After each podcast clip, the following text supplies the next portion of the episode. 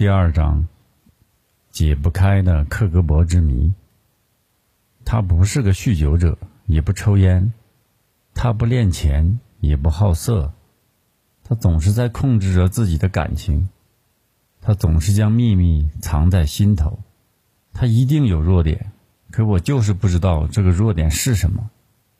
普京的下属 M 特工无奈地说：“克格勃之子。”克格勃，一个令人闻之色变的名字。十月革命成立后，列宁要求菲利克斯·杰尔任斯基创办一个可以用非常手段同一切反革命分子做斗争的机构。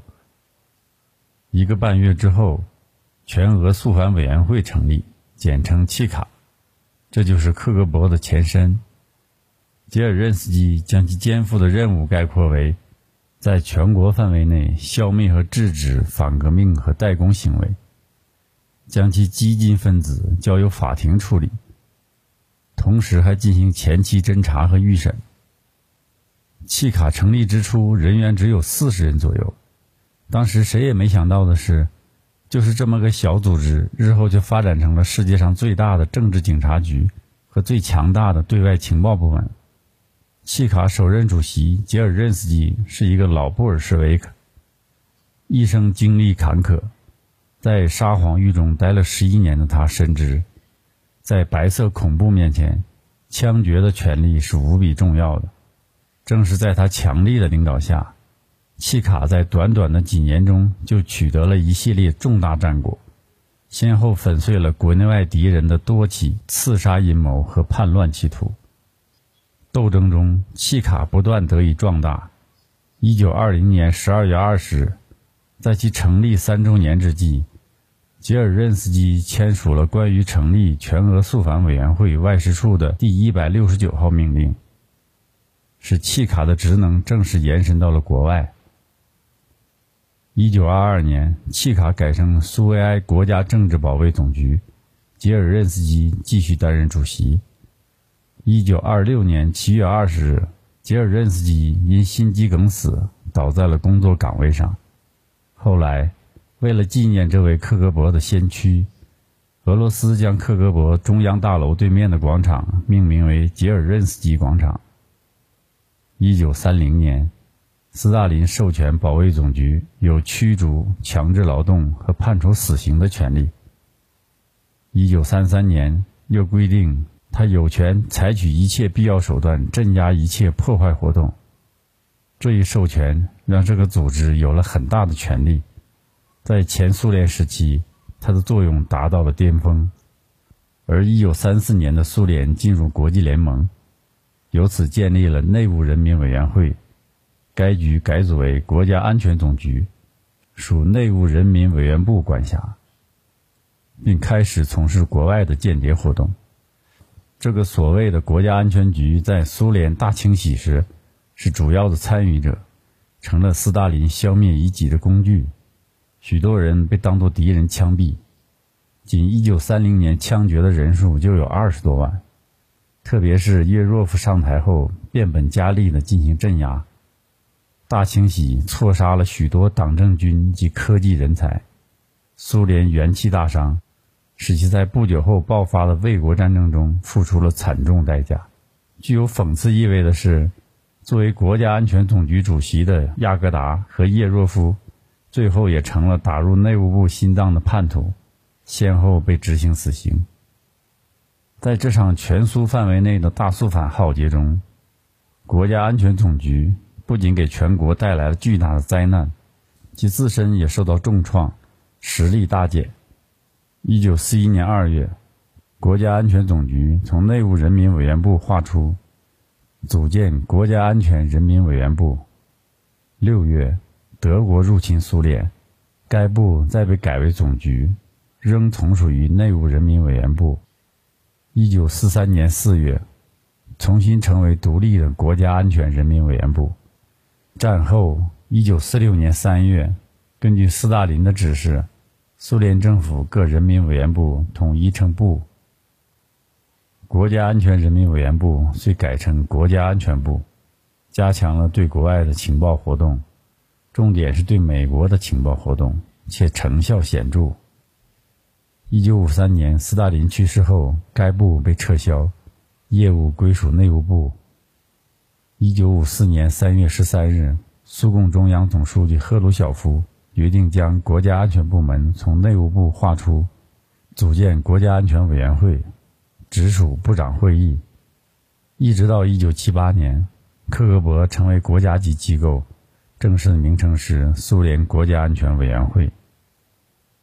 这就是克格勃的历史，也是一个世界上最知名的特务组织。一个国家的安全，在任何国家首脑看来都是重中之重的大事。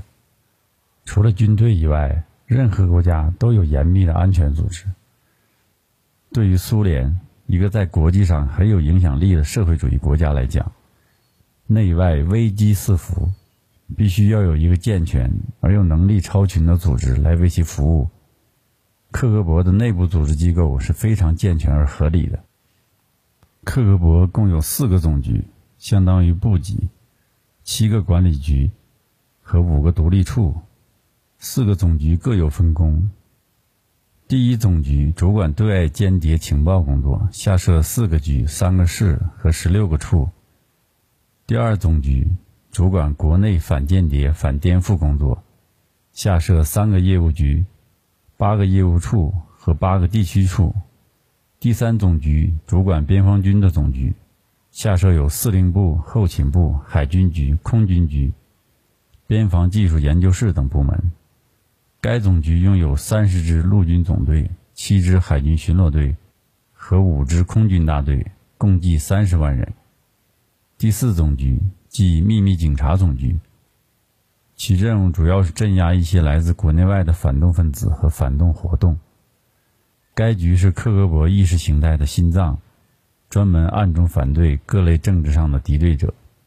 七个管理局包括军队管理局第三局、技术管理局第六局、监视监察局第七局、通信管理局第八局、警备管理局第九局。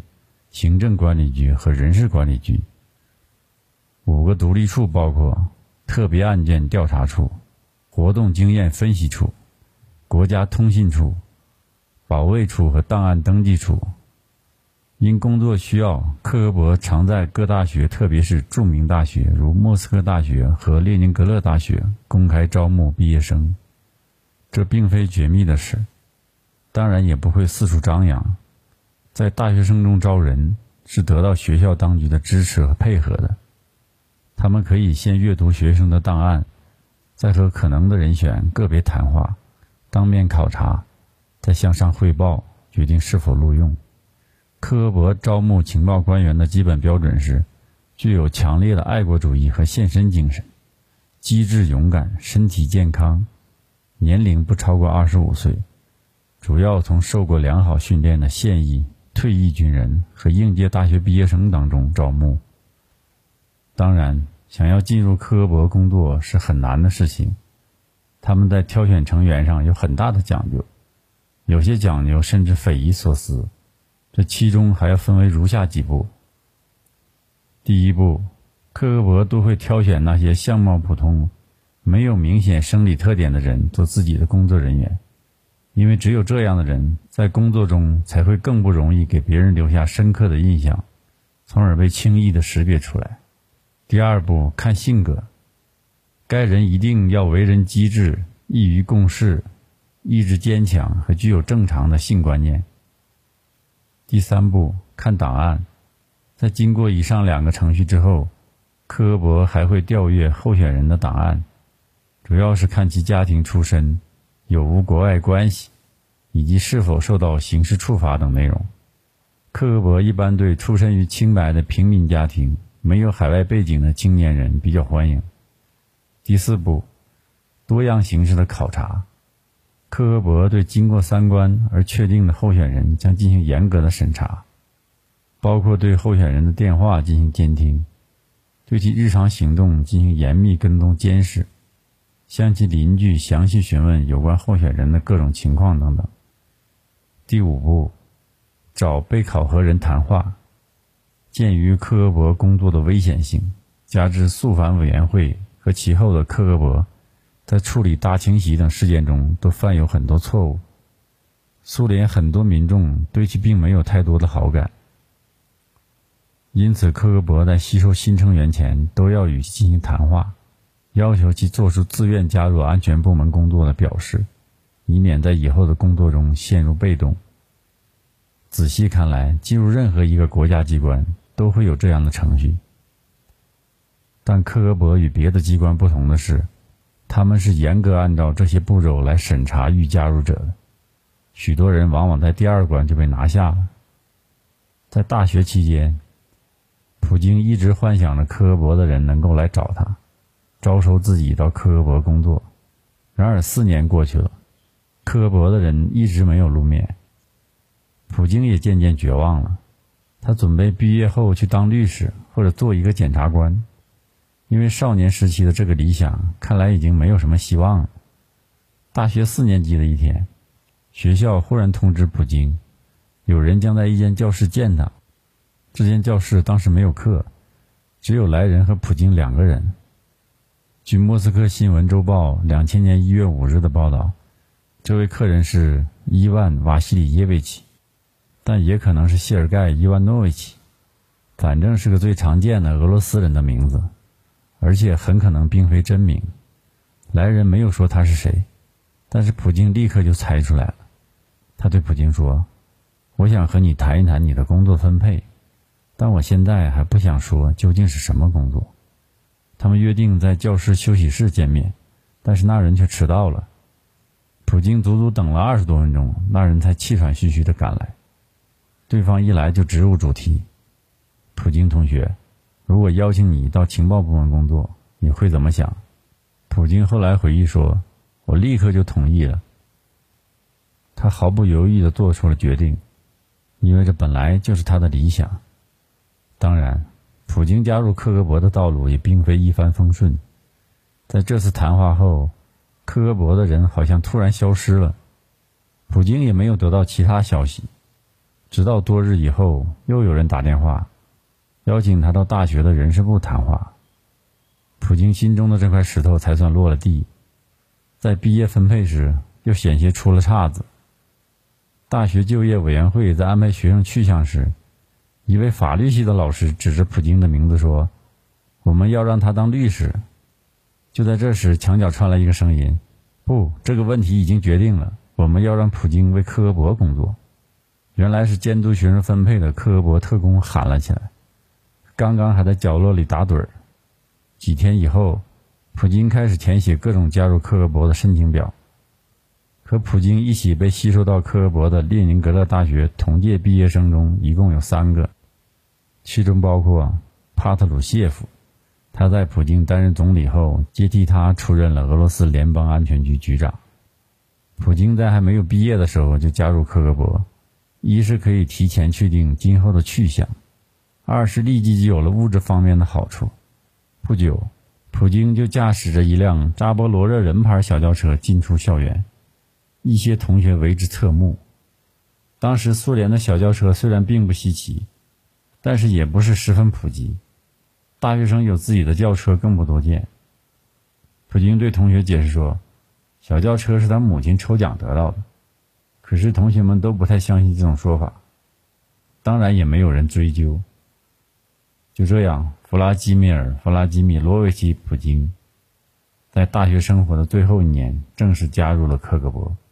据报道，普京从事的是比较重要的工作，而不仅是简单的告密。但具体是什么工作，我们就不得而知了。